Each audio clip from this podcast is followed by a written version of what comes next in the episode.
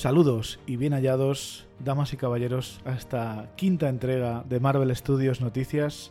Soy Chevy, me vuelve a acompañar Mate. Mate, ¿cómo estás? Pues muy bien, tío.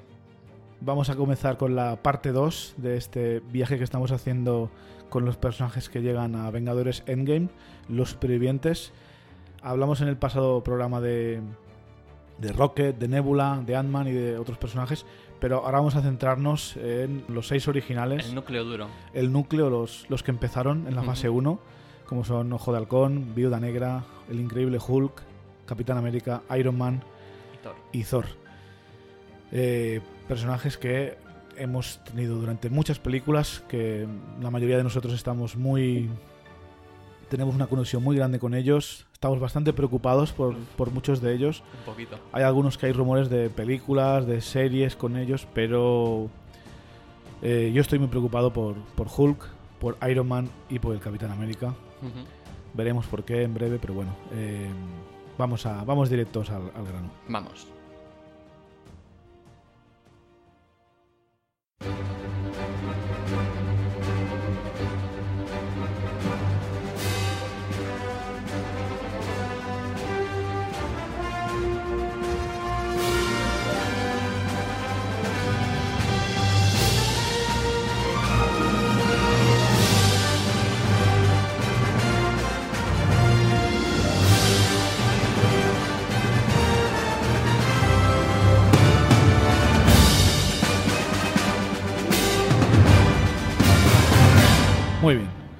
Pues vamos a empezar este viaje por hacia Vengadores Endgame con tal vez el menos querido por los fans, que es eh, ¿no?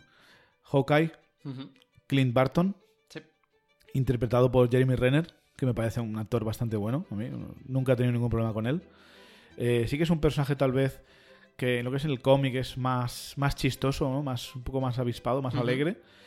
Pero en esta versión hicieron una especie de mezcla entre el, el original y el, y el del universo Ultimate, que era un poco más serio. Pero Sí. yo no sé qué problema tiene la gente con él. A mí me gusta mucho Ojo de Halcón. A mí me encanta. Eh, En Thor tiene un pequeño cameo del que podemos ver que, que está bastante con, está pillándole cariño a Thor, ¿no? Porque Thor está intentando levantar el martillo cuando todavía no es digno Ujú. Y está Ojo de Halcón está a, a los mandos de, de Coulson y le va diciendo eh, si, te- si tienes que disparar te aviso, ¿no? Pero yo Ojo de Halcón le veo bastante dispuesto a, a perdonar a Thor. Más adelante veremos que aprenderemos que le mandaron a matar a, a Black Widow, a Viuda Negra, y, y bueno, y no lo mató, lo que hizo fue capturarla y redimirla. O sea, Sí. Quieres o no, Clint tiene un ojo para esto, y luego lo veremos en, en, la era de Ultron, eh, dar ese discurso a, a- a Scarlet Witch, a, A Wanda. a Wanda Maximoff, para sacar su, su lado más heroico. Eh, pero en la primera película realmente donde Ojo de Halcón triunfa es en, en Vengadores. Hay gente que al principio dice que no le gusta porque está dominado por Loki. Pero creo que es un buen guiño porque la primera vez que aparece Ojo de Halcón en los cómics es, es malo. Sí, sí, no es sí. hasta más adelante que, que se pone de su lado. Sí, es pero más. Pero también sirve para, Mm. para demostrar el potencial que tiene Ojo de Halcón si fuera, si fuera un malo, ¿no? Sí, sí, sí. Es más, el segundo grupo de Vengadores que se crea en los cómics, que es básicamente el Capitán, Wanda, eh, Pietro y Ojo de Halcón, es como el grupo de los, de los redimidos. Y yo lo veo un guiño, sí que es verdad que a mí no me acaba de convencer ver a Ojo de Halcón tanto tiempo como villano, aunque da escenas muy buenas, como la del... la del ataque a... Stuttgart, ¿no? Sí. Sí, sí.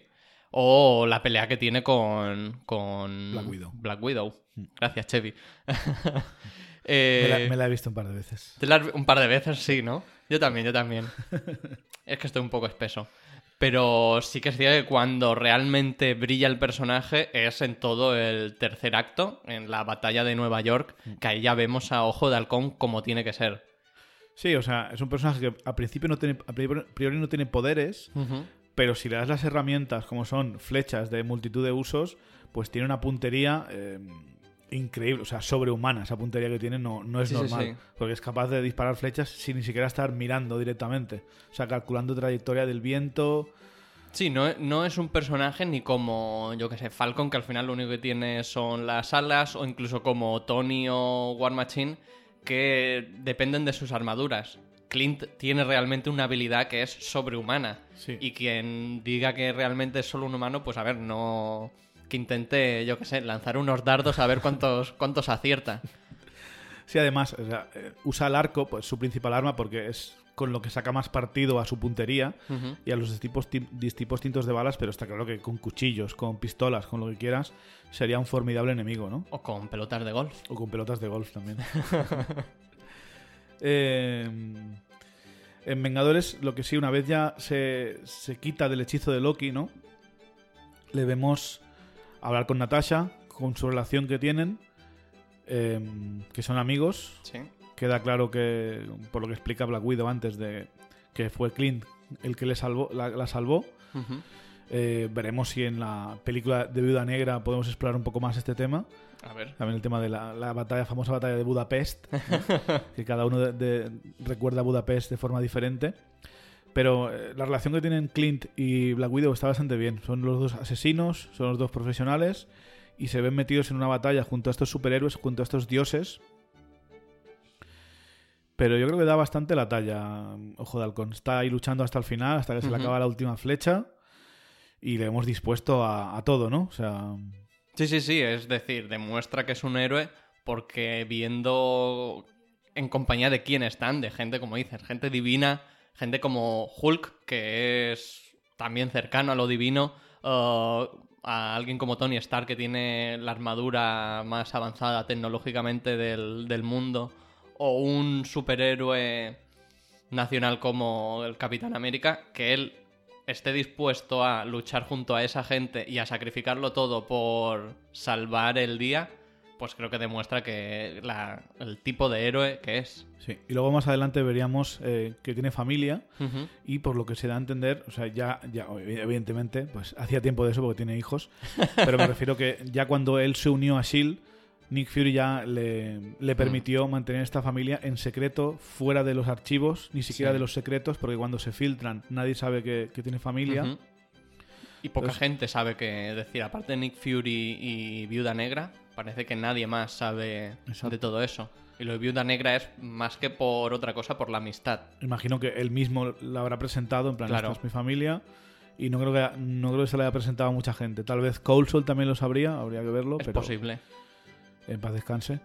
Em, pero sí que es en, en Age of Ultron donde vemos el arco más importante de Clint Barton, Sí. ¿no? Con la broma esta continua que hizo Josh Whedon de los clichés del personaje que va a morir, ¿eh? enseñándole a la familia, que se va a retirar, sí. que quiere reformar la casa, que al final se sacrifica.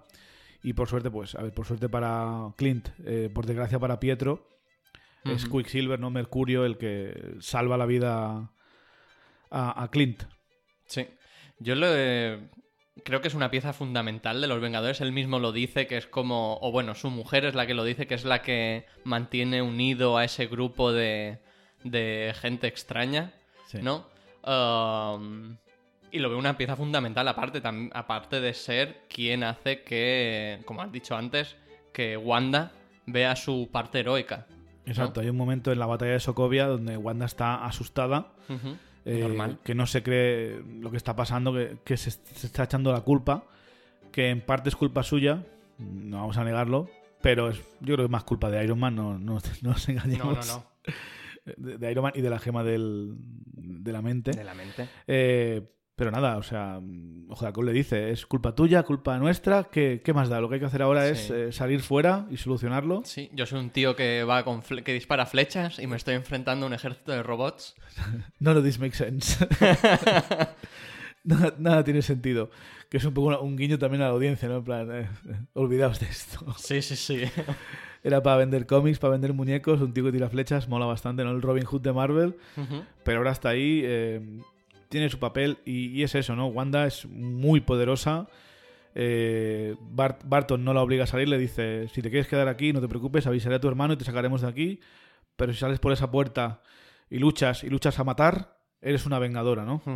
Y es un momento que tarda un ratito Wanda en, en, en metérsele dentro esa, ese ímpetu, ese, ese valor que le hacía falta, pero al final lo consigue. Y yo creo que en ese momento se, se crea una relación entre ellos dos, Claro. de- como de, de no sé si de mentor, pero al menos de, alguien que le pegó ese empujón al heroísmo. Yo diría que sí, que, la, que Wanda a Clint lo ve un poco como eso, como su, como su mentor, al menos espiritual, ¿no? En plan, es, el, es quien le ha imbuido de ese heroísmo que le hacía falta para que sus poderes, que, a ver, es de los Vengadores más poderosos, en ese momento al menos, y, y le hacía falta ese empujón que Clint, con esa humanidad, con ese uh, tener los pies en, la tierra, lo hace tan, tan, tan importante para el grupo.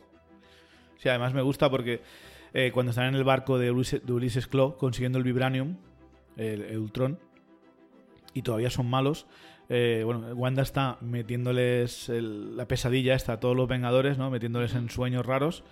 Y Clint, en el último momento, cuando casi lo, pilla ella, pues le mete la flecha electrificada. Le dice: ya, ya he pasado por esto del control mental, no soy muy fan. no te fan. Ya, o sea, ya, tienes la primera, la primera pista de que el juego de halcón ya no. O sea, y Wanda tienen una relación especial porque Wanda no se ha metido en sus cabezas. Claro.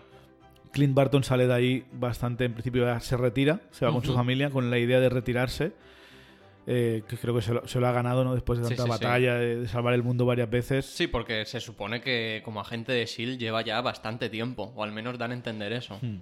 Sí, sí, al menos 10, 15 años llevará el, hmm, pobre. ¿no? Seguramente. Pero bueno, también vemos su, familia interpretada por eh, Linda Cardellini, una, muy buena actriz haciendo de la, mujer, y que tiene dos niños, ¿no? Que, que veremos si alguno de sus niños eh, pues acaba uniéndose a SEAL también. en Marvel las o a los Vengadores. Sí, o sea, si es el hijo de Ojo de Halcón, acabas... Eh, imagino que tendrás delirios de, grandeza un poquito. Vamos a, vamos a Civil War, sí. que es donde el pobre Clint estaba retirado. ¿no? Y, bueno, eh, se ve obligado a, participar en la guerra porque Wanda está básicamente retenida por Tony Stark y por Visión la tienen ahí encerrada porque... Es peligrosa, se supone. Es peligrosa. Que, a ver, que lo es. Lo es. Pero, a ver... Es, que todo lo que pasa en Civil War, que esta culpa que le echan a Wanda es en plan, pero hubiese sido peor si ella no llega a estar... Si, si ella no llega a estar ahí. Es un error que... Un error un accidente que a veces, pues estas cosas pasan. Que está mal, que podrían haberlo hecho mejor, pero hostia. Sí, pero es que yo creo que la culpa no es de Wanda. No. Eh, lo que pasa es que, claro, ven la energía esa roja subir y explota. Pero es que si la bomba no la llega a detener en el suelo, también hubiese muerto gente y al igual se hubiese derribado todo el edificio. No sé hasta qué punto es culpa de Wanda. Hombre, es culpa... ella, misma se culpa, pero. Claro, pero es normal que se culpe. Porque ella ha sido quien ha matado a esa gente. Hubiese muerto mucha más, seguramente. Hmm. Pero la gente que ha muerto es por su culpa. Entonces es normal que ella se culpe. Lo que no es tan comprensible es que la culpen tanto, que la tengan ahí retenida porque es una persona sensata, vamos. Hmm. A ver, eh, Steve mismo lo dice, que la culpa es suya porque... Eh, ¿Cómo se llama el de la máscara? El... Crossbones. Crossbones le habla de Bucky. Claro, y se el Capi se distrae. O sea, el Capi mismo reconoce su error y lo reconoce delante de ella y le dice que no es culpa suya. Pero lo que traspasa a los medios es que Wanda, que encima tiene un poder que nadie entiende porque es como... Encima es extranjera, es de Sokovia, no es, americana, es como son estos. Bueno, racistas. Sí, racistas, eh, a ver... es muy fácil echar la culpa a alguien que no es de, tu país, siempre es, más fácil. Eh, pero también es que a Wanda tiene muchísimo poder y si lo hubieses entrenado más, si hubieses dejado explotar ese poder y controlarlo, pues tal vez hubiese podido salvar a toda esa gente. Claro. Pero como la tienen ahí como controlada, como que no quieren sacarle mucho de esto, ella, ella misma yo creo que se siente reprimida de sacar su fuerza. Y tal vez si, no lo hubiesen hecho en Infinity War, hubiese sido capaz de, hacer más, de dar más caña contra Seguramente. Porque yo creo que le pasa un poco como a Capitana Marvel, que está, eso, está limitada. Capitana Marvel era más eh, desde un punto de vista de, auto, de control de los Kree, que la tenían sometida por el aparato ese que tiene en el cuello, pero aparte por lavadas de cerebro. Con Wanda es más por el miedo a hacer daño a los demás.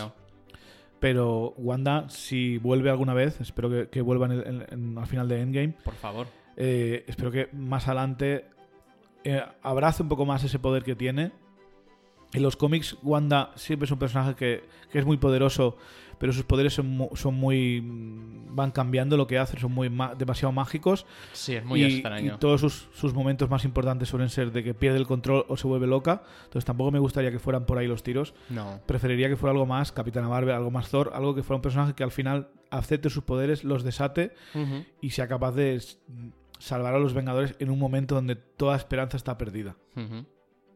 Bueno. Pero Eh, volviendo a Falcon, pero estamos hablando de Falcon. que es importante Wanda para Sí, todo es eso, para ver por qué vuelve en Civil War. Exacto, Ojo de Halcón va a buscarla, eh, Ujú. crea una distracción, eh, Visión se distrae. Evidentemente, eh, Visión se lo dice a Ojo de Halcón, no eres rival para mí. De hecho, No lo po- es. pocos son rival para Visión, a menos que le, le apuñales por detrás con la lanza mágica. Exacto. Eh, pero Wanda vemos que sí, Wanda coge, toma el control de la gema de la mente, Ujú. Le obliga a ser tan denso y, y pesado que se hunde hasta el fondo de la Tierra. O sea, ya vemos la primera indicación de que Wanda realmente es muy poderosa. Y al igual, si lo hubiesen usado bien contra Thanos, eh, quién sabe qué hubiese pasado, ¿no? No sé, al final destruir la gema tal vez no fuera la mejor opción en Infinity War. Pero vemos también el combate del aeropuerto entre Clint Barton y Black Widow, como se van diciendo, aún somos amigos, ¿no? Sí. Depende de lo fuerte que me pegues. O sea, ellos mismos ya no creo que acaben de tomarse en serio ese, ese combate. Sí, a mí ese momento no me acaba de gustar por eso, es en plan, pero yo que sé, si sois amigos, ir a pelear con otro, yo que sé. No, no me lo creo en ese momento. Yo- pero bueno, yo- la, yo- coña, la coña creo que funciona bien. Yo creo que son en plan, somos los dos que tenemos poderes así similares, eh, vamos Claro. a pelearnos un rato mientras eh, los demás acaban sus diferencias, porque realmente saben que el problema del centro es el Capitán América y, y Iron Man, Claro. y al igual si se pelean un rato se dan cuenta de que la están liando y dicen, "Ve, va- basta, vamos a parar y, y vamos a hablar las cosas, que es un poco lo, lo que deberían haber hecho. Sí, Pero como es una peli de acción, tienen que pelearse, es lo que hay. exactamente. Eh, y bueno, al final eh, vemos a cuando está encerrado en, en la balsa, Ojo de Halcón diciéndole a, a Tony, aplaudiendo, ¿no? El futurista ha venido, él sabe lo que es bueno para ti, o sea, ya Sí, sí, re- sí. re- resignado completamente. Por suerte para él, Capitán América va por ellos, los salva y bueno, sabemos en Infinity War que al igual que Ant-Man, pues que Ojo de Halcón ha aceptado arresto domiciliario, está con su familia y ya está. En principio no le vemos, no le vemos más. Eh, por desgracia para los Vengadores, porque al igual mm, a saber qué hubiese pasado en Infinity War si hubiese estado Ojo de Halcón con ellos. Claro. Que en principio tú dices, nada, es un tío tira flechas que hubiese hecho. Bueno, nunca, Algo- nunca algo se, hace, ¿eh? nunca se sabe. Sí, sí. A veces una ficha más del puzzle eh, lo, completa, lo completa todo. ¿Cómo llega Ojo de Halcón a, a Vengadores Endgame? Pues No parece que muy bien. por lo que hemos podido ver de los trailers, y esto no es spoiler, es un par de trailers, y seguramente se verá desde el principio, eh, tiene toda la pinta de que ha, ha perdido su familia a, a Sí. causa del chasquido, que se ha convertido en una especie de, bueno, el personaje de Ronin, que es una especie de, de ninja asesino, Ujú. eh, imagino para soportar su dolor, pero bueno, está claro que los Vengadores le, le van a, a necesitar y en cuanto le digan que al igual tenemos una forma de recuperar a tu familia, pues va a sacrificarlo todo, aunque sea su vida, para devolverlos a, a la vida. Sí, no sé cómo acabará Clint en esta, pero bueno, si realmente pasa lo que se supone que pasa viendo los trailers y eso, yo creo que volver va a volver seguro.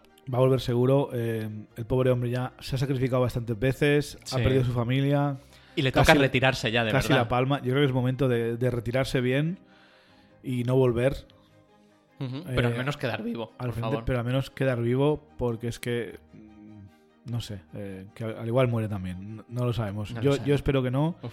Sí que es verdad. Yo lo que creo que le puede salvar es que no es un personaje demasiado querido a nivel internacional, a nivel por toda la audiencia y matar a, a Halcón no creo que sea ni No. necesario ni algo que a la gente le importe demasiado. No, no tendría ese shock value que, por ejemplo, tenía la muerte de Loki al principio de Infinity War, que es un personaje muy querido y que es como, joder, ya van a tope, se cargan a Loki.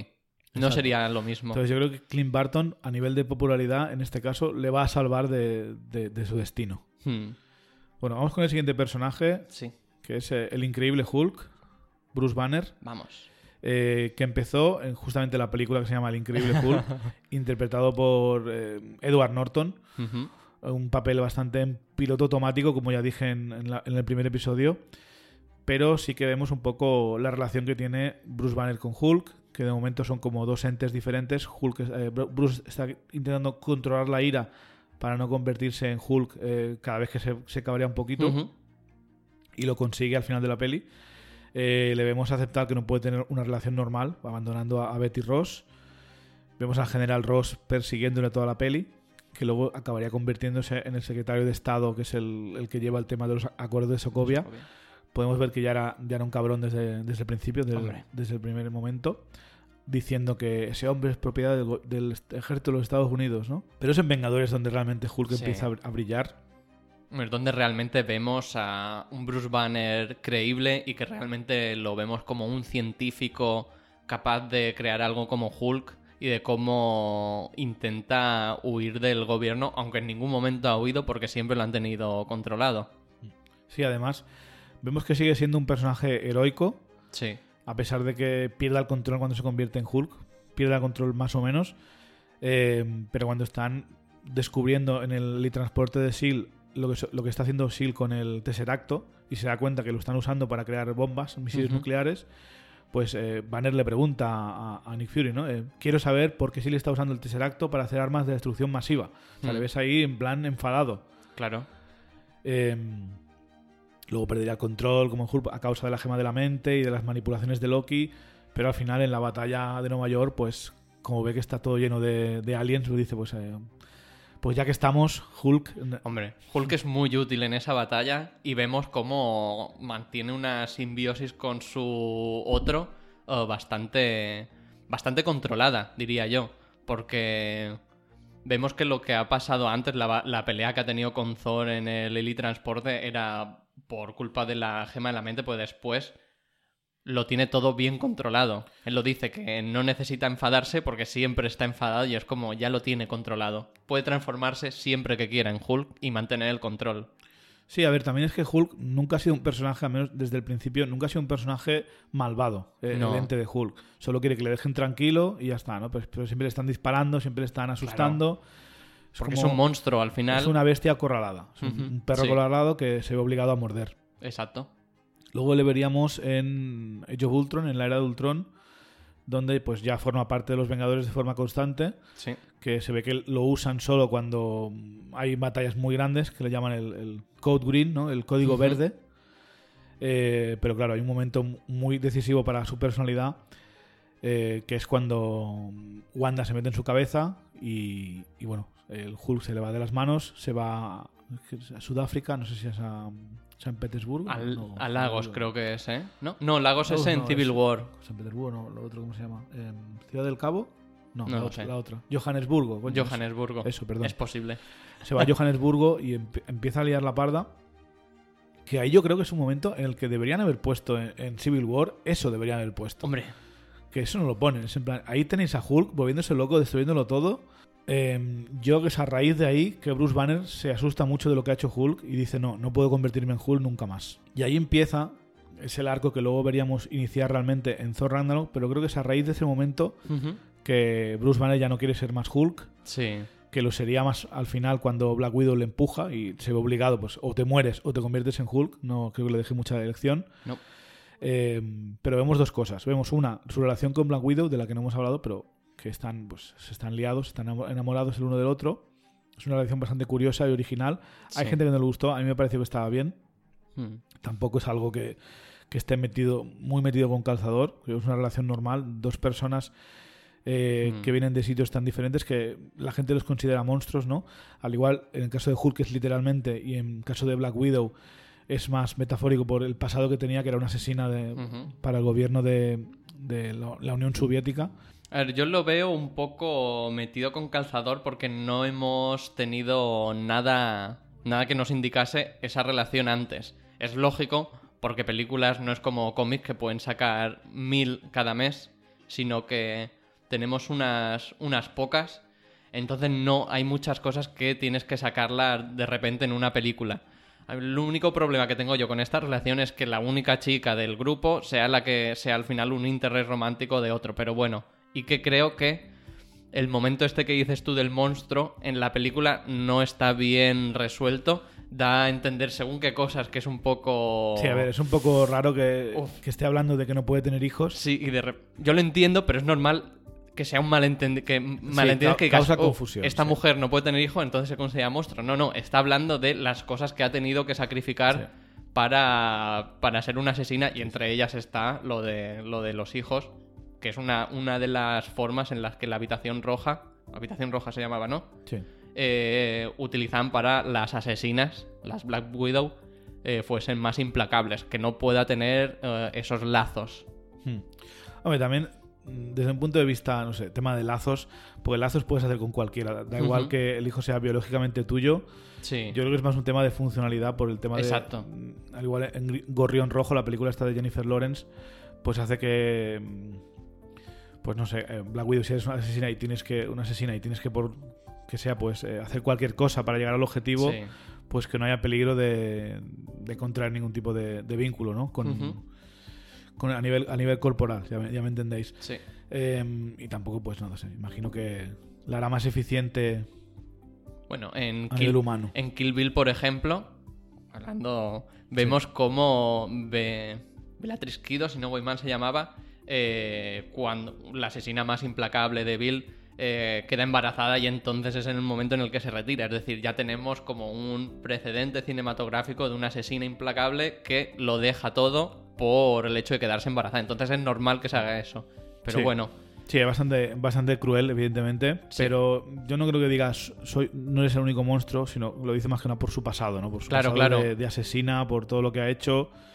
Eh, A, a mí me parece bien la relación también por cómo, por lo que significa su reencuentro después Sí. en Infinity War, ¿eh? Pero bueno, antes va Thor pero Ragnarok. me parece mucho peor las relaciones que tienen, por ejemplo, eh, Jane Foster y Thor.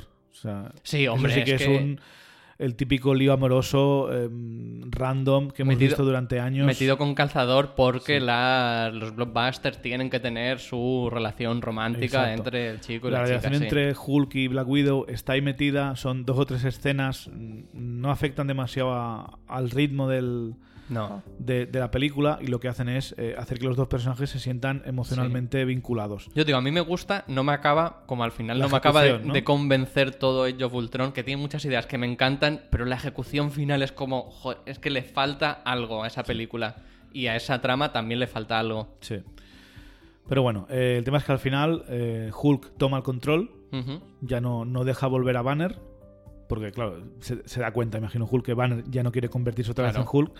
Pues en cuanto aparece Hulk dice, aquí te quedas. Coge la nave y descubrimos que se va a, bueno, se va al espacio. Sí.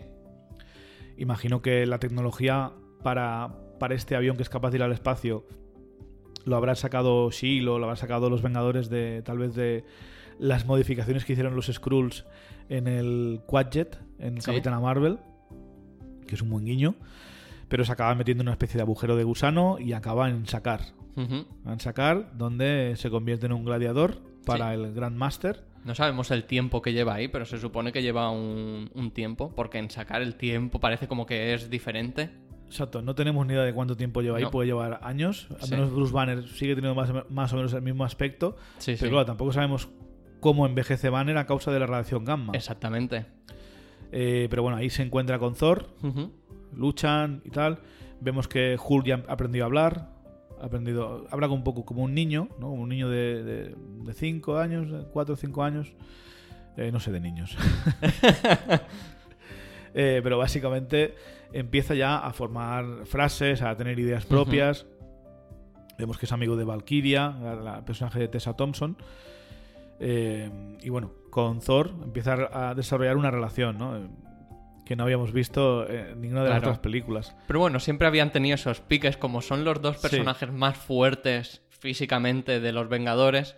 Pues ya habíamos tenido pues, la pelea en Vengadores, Sí. el momento en el que Hulk le devuelve el, el- el puñetazo a, a, a Thor y lo manda. Sí, ese momento es lo mejor. es muy bueno ese momento. O bueno, en, en Age of Ultron sí que ya lo dejan un poco más de lado. Pero bueno, se not- en- ya en la primera ya tenían un, un cierto pique. Por eso, por ser los fuertes. Pero en Thor Ragnarok es cuando se explota esta relación. Exacto. Hay un momento que se transforma otra vez Bruce, que está Ujú. súper estresado de estar ahí, Sí. que Thor empieza con lo del Lullaby, no empieza con el, el sol está muy bajo, el sol está muy bajo. es buenísimo. Eh, no para de repetírselo, es lo mejor. Con la ropa de Tony Stark, además, que tiene que haber encontrado por la nave. Sí. Eh, vemos que Bruce Banner, pues eso, eh, se encuentra en un planeta que no sabe dónde está, eh, se da cuenta que Hulk pues la ha llevado hasta allí, Y que lleva Tiene- tiempo. tiene miedo de no que si vuelve a transformarse en Hulk no vuelva a ser Banner. más Bruce Banner, o sea, está bastante asustado. Al final no le queda más remedio que convertirse y ya, pues después de la batalla y tal, pues se queda con Thor, ¿no? Y ya no vemos hasta hasta Infinity War a Hulk al principio, cuando lucha contra Thanos, Thanos le pega una paliza y, Y ya, no vuelve, parece que- ya no vuelve a, salir Hulk más. Parece que está tan asustado de esa, de esa derrota tan, tan humillante para él que no había perdido nunca. Eh, entonces ya no vuelve a aparecer y ya solo tenemos a Bruce Banner. Ya tenemos a Bruce Banner. También, eh, por lo que han dicho los hermanos rusos, los directores de estas películas, de Infinity War y, y- y Endgame, Endgame. es que eh, no es que Hulk esté asustado de Thanos, sino que está harto de, de que Bruce Banner solo le saque cuando hay problemas. Ah, mira. Entonces decide que, nah, ahora te, vas, te las vas a arreglar tú solo, chaval. Espabilate. Bueno, es un poco el arco que estaba que se estaba dibujando, es decir, como Hulk por temas de derechos y bla bla bla no puede tener sus películas entre Thor Ragnarok, Infinity War y Endgame, vamos a tener ahí un arco que era, creo yo, muy necesario Sí, tener. además tiene toda la pinta de, de hasta ahora han estado diferenciados Hulk Banner. Ahora han estado muy separados porque tienen, están el uno del otro mucho tiempo eh, separados. Sí. Y todo el arco parece concluir en una especie de, de unión. Sí, Unión- una simbiosis Una total. simbiosis, no sé si rollo Venom, algo más. eh, más ponerse de acuerdo los dos, no sé si unificarse mentalmente, ya lo veremos qué pasa. A ver. Pero vamos, está claro que en Endgame vamos a ver a Hulk. No lo he visto en los trailers, pero Hombre, porque se lo guardan. se lo guardan, Imagino. imagino. pero, vamos, Pero sí que en arte promocional y todo Sí, eso sí si que no lo esperas, hemos visto. Si no esperas ver al increíble Hulk en Vengadores Endgame, no sé, no sé en qué estás pensando. Vas a ver a Hulk. Tiene que se- salir. Segurísimo. A mí me gusta mucho el personaje de Bruce Banner en Infinity Mm. War. Creo que es bastante divertido. se mete en el cuerpo de. Se mete en la máquina de, de Verónica, en la Sí, en Hulkbuster. Hulk, Hulkbuster, la máquina de Iron Man gigante para derrotar Hulks. Eh, no lo lleva bastante, bastante bien al principio, pero bueno, al final parece que él empieza a dominarlo. Empieza a dominarlo un poco. Em, el reencuentro con Natasha un poco así incómodo, ¿no? Como dice Sí. Falcon. This is awkward. Pero, ¿cómo acaba Bruce Banner al final, no? O sea, acaba sobreviviendo, viendo a muchos de sus amigos morir y bastante cabizbajo, literalmente. Sí, sí, sí. Porque aparte, mm, tenemos que entender eso, que Hulk siempre ha sido su recurso para enfrentarse a todas estas situaciones y el verse impedido de esa forma, de no poder utilizar ese poder interior que tiene, eh, debe ser muy frustrante para él, porque sí, con el Hulkbuster puede hacer bastante daño, pero nunca va a ser lo mismo que con Hulk. Verse impedido a no poder sacar esa parte suya, su parte más poderosa, eh, por mucho que tenga siete doctorados siendo Bruce Banner, eh, eso para esta situación no sirve de nada. Entonces, la frustración esa que, que tiene creo que va a ser también muy importante para la evolución del personaje hasta Endgame. Exactamente. Y en Endgame, yo creo que como llega el personaje es eso, llega roto, con una Sí. conexión eh, inexistente con su con Hulk Mm. y tendrá que, pues, eh, durante la película recuperarla si quiere ser una parte importante de Claro. los Vengadores y ayudarles, porque. Pues les puede ayudar en la parte más tecnológica, más científica, más de preparación para la gran batalla. Pero imagino que él, como héroe que es, quiere participar también de en, en la batalla o las batallas que aparezcan en la película. Y luego ya, pues, eh, pasamos al siguiente personaje, es Viuda Negra, Black. Widow. eh, Natasha Romanoff. Natasha Romanoff, interpretada por la gran Scarlett Johansson. Y bueno, la vimos con una aparición bastante dudosa en Iron Man 2, Sí. como secretaria sexy, que luego resulta que está infiltrada. Tiene una, su típica escena de acción introductoria. Y bueno, echa una, echa una mano a Iron Man. Pero a ver, no, no creo que sea un papel muy destacable. No, en es, esta película. es un poco como lo que es Iron Man 2, ¿no? Un poco introducción para Vengadores. Sí, una, una peli hecha deprisa y corriendo para. Sí. Bueno, pero bueno. Bueno, necesitaban dinero, todavía no estaban comprados por Disney, no tenían esa seguridad. Es una película que está bien, te la puedes ver, pero podría haber estado mucho mejor. Sí. Pero sí que es verdad que es en Vengadores donde Exacto. Black Widow, a manos de Joss Whedon, que es un, un dire- un director que siempre ha tenido bastante buena mano con personajes femeninos, le da ese protagonismo que le hacía falta. Eh, Me parece mal que solo haya un personaje femenino en esa película, me sigue pareciendo mal, pero al menos el que hay está, está bien Está muy bien, sí. Aparte que es cierto que participa luego en la batalla final, pero su, su papel importante es antes de la batalla, cuando vemos sus dotes como espía, como, como sabe manipular la situación, incluso de alguien que es el, el dios de las, de las mentiras y los engaños como Loki, cómo consigue incluso engañar a él para engañarle para saber por dónde va a ir los planes. Exacto. Eh, Vemos que lo que le está diciendo lo de que sabe su pasado, ¿no? Que Clint le, ha contado, le ha contado todo. El incendio, del, hosp- el incendio del hospital, la hija de no sé quién, que mataste a tal, que hiciste lo otro. Sí, que tiene la cuenta esa en números rojos, Exacto. sangre, sí. Pero bueno, Black Widow ya, ya vemos que ya ha pasado página de eso. Sí. Ya sabe que de nada sirve centrarse en el pasado. Lo que hay que hacer es seguir haciendo actos buenos, seguir haciendo actos heroicos para redimirse. La redención de un villano creo que nunca, nunca termina. No, no, nunca termina, pero creo que Black Widow va por el, va por el buen camino y en... Y sí que es cierto que es un poco ridículo. mm, No me gusta llamarlo ridículo, pero es así. Su la batalla en Nueva York con las pistolitas. Sí que es cierto que una vez ya empieza a pillar las armas alienígenas y todo eso, la vemos como más, más integrada dentro del combate.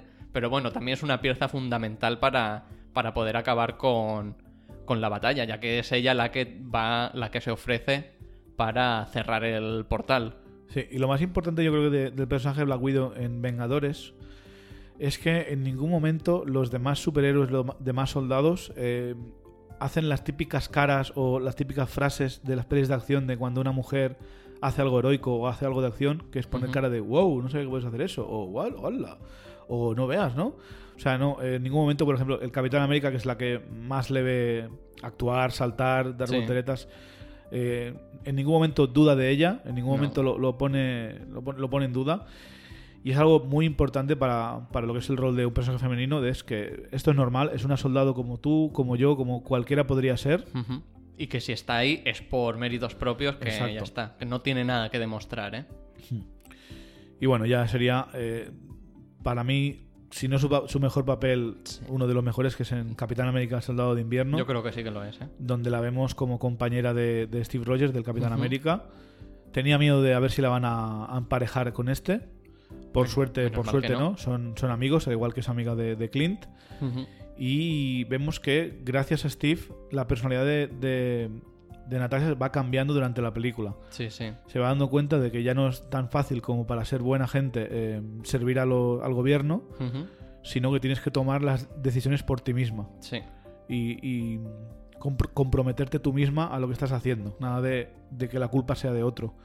Y eso lo aprende de, de Steve, lo aprenden juntos cuando están en el viaje en el coche.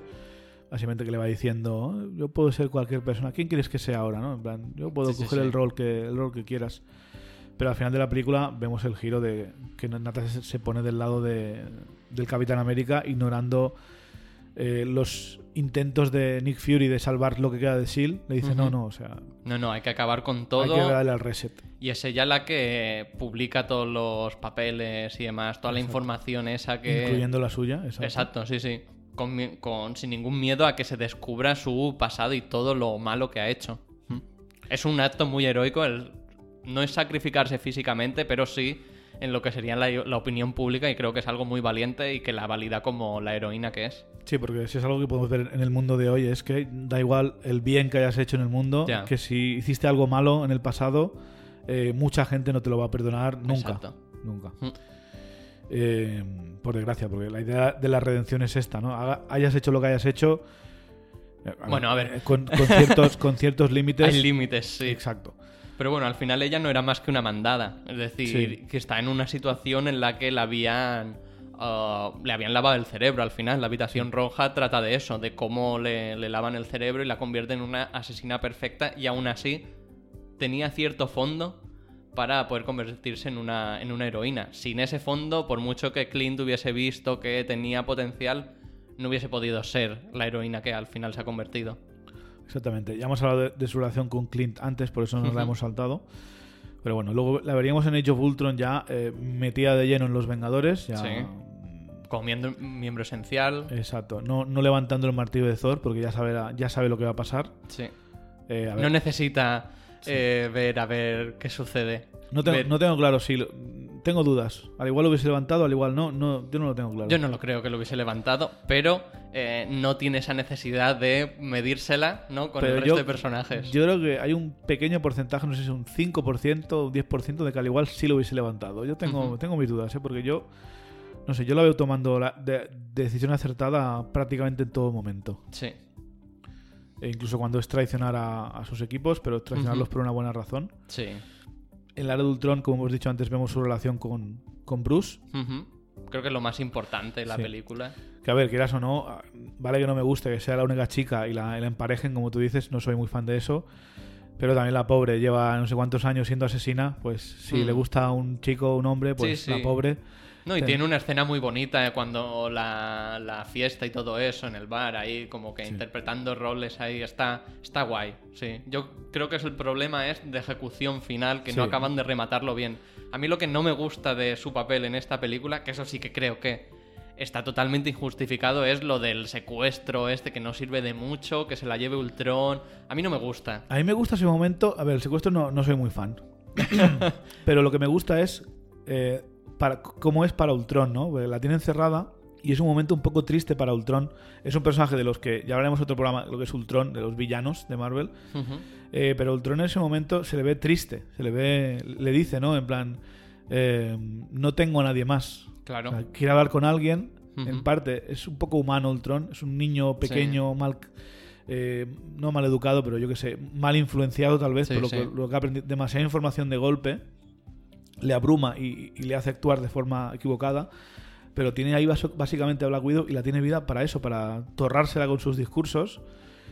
Y no sé, es que se gira con cara de pena y dice: I, I don't have anyone else. ¿no? Sí, sí, no, sí. no tengo a nadie más. Sí, antes tenía a Wanda y a Me- Pietro, pero los ha perdido me, da, porque... me da penita, me da penita Ultron. A mí me da penita, pero no me, no me convence esa escena.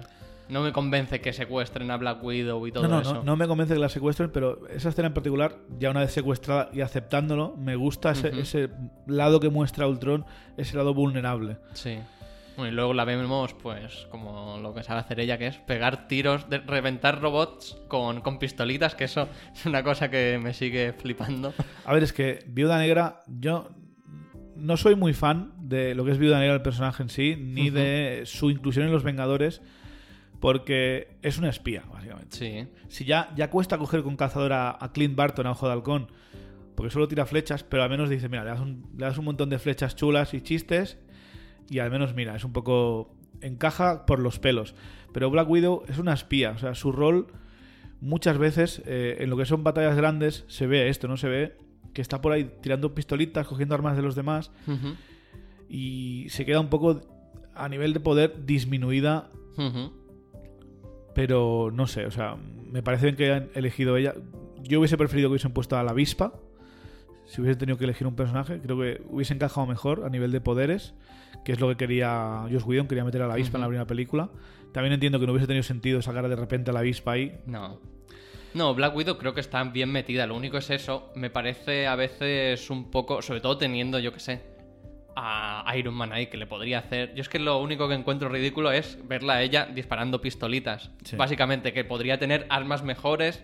Y ya me parecería que estaría Sí, pero- totalmente justificado que estuviese ahí. Pero yo, igual- creo, yo creo que es ella misma que no quiere. Yo creo que es ella Es- misma es que- posible, es que dice, posible. no, no, a mí no me pongas yo, estas sí- tonterías. yo estas". sí que la veo a tope cuando lucha cuerpo a cuerpo. Cuerpo a cuerpo es, pues, a lo mejor no tan mortífera como el Capitán América, porque es mucho más fuerte, pero sí que más o menos al mismo nivel.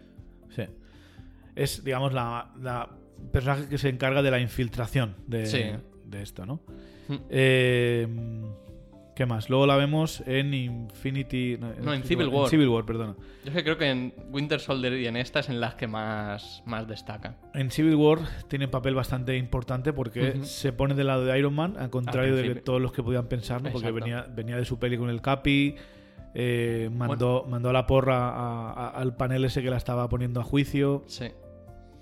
Pero yo creo que está justificado, ¿eh? Porque yo la veo... Es un personaje muy sensato, que tiene la cabeza muy bien amueblada y esa decisión es totalmente lógica porque sí que es cierto que ella la veo más del lado del Capi en tanto que tiene, necesitan esa independencia, pero en ese momento preciso, eh, para poder existir, necesitan, y ella quiere que existan los Vengadores porque sabe que son muy importantes, necesitan aceptar esos. Es como un trámite para poder continuar existiendo. Sí, yo creo que básicamente lo que dice es vamos a participar en esto y si algún momento no nos Exacto. sirve, Yo nos, lo así, nos ¿eh? lo saltamos y a la porra. Y bueno, que se lo, se lo carga todo en un momento, porque es como, sí, sí, lo acepto, pero en cuanto ve la situación dice, no, no, yo voy a ayudar al Capi, que es Sí. lo que hace en la batalla del aeropuerto. Sí, porque sabe que, a ver, sabe que el Capi tiene razón. Básicamente es se, eso. se sí, fía de él. O sea, Sí, sabes que el Capitán América nunca va a, a- a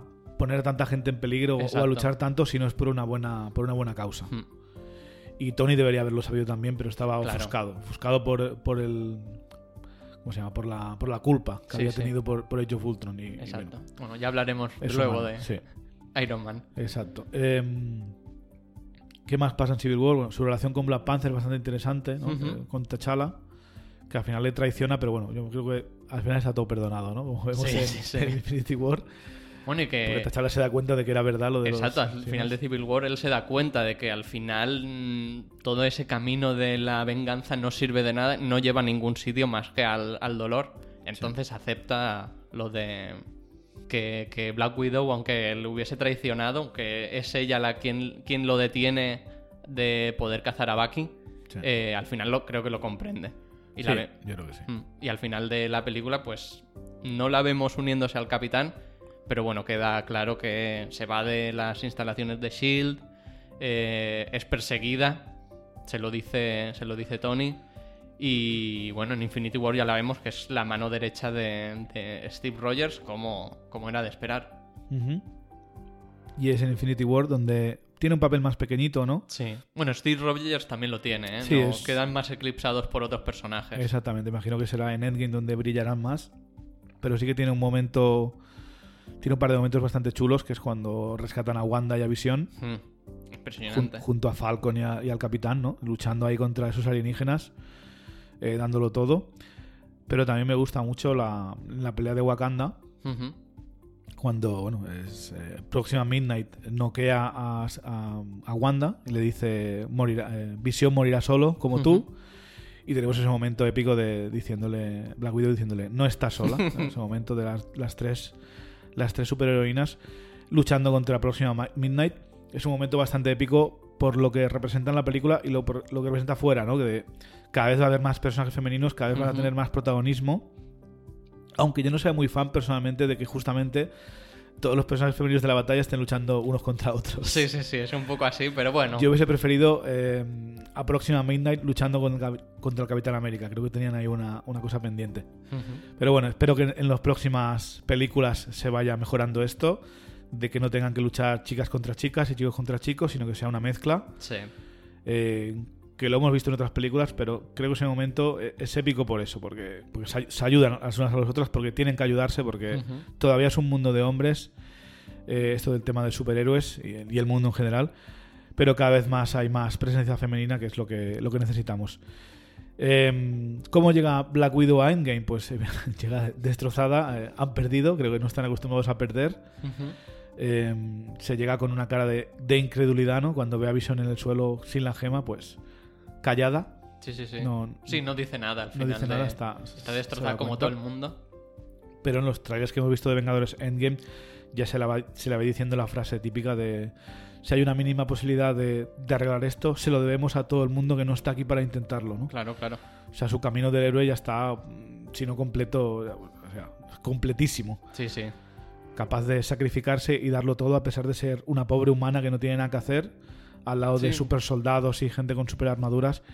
Y ella sigue llevando, pues nada, sus, sus palos estos, sus bastones eléctricos, Las pistolitas las pistolitas y, para adelante. Y su, su habilidad de infiltración y de pelea cuerpo a cuerpo. y de pelea culpa a culpa magistral, que seguro que le viene bien.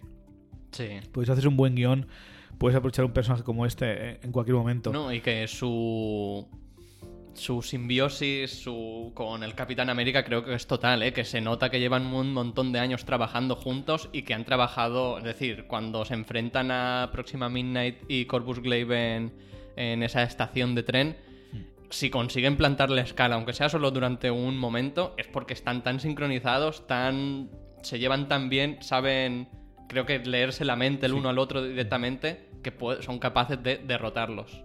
Exacto, deben llevar un par de años ya luchando como los Vengadores Secretos, porque seguro, que ha habido caos y peleas alrededor del mundo y han tenido que ayudar. Yo creo que hay peligro de que Black Widow muera en Vengadores Endgame, de que no salga con vida, a pesar de que hay bastantes rumores y reportes de que tiene su película el año que viene, pero esa película puede estar entera en el pasado. Yo espero que no. Yo espero que no, yo espero que sea mitad y mitad, en plan flashbacks y, presente.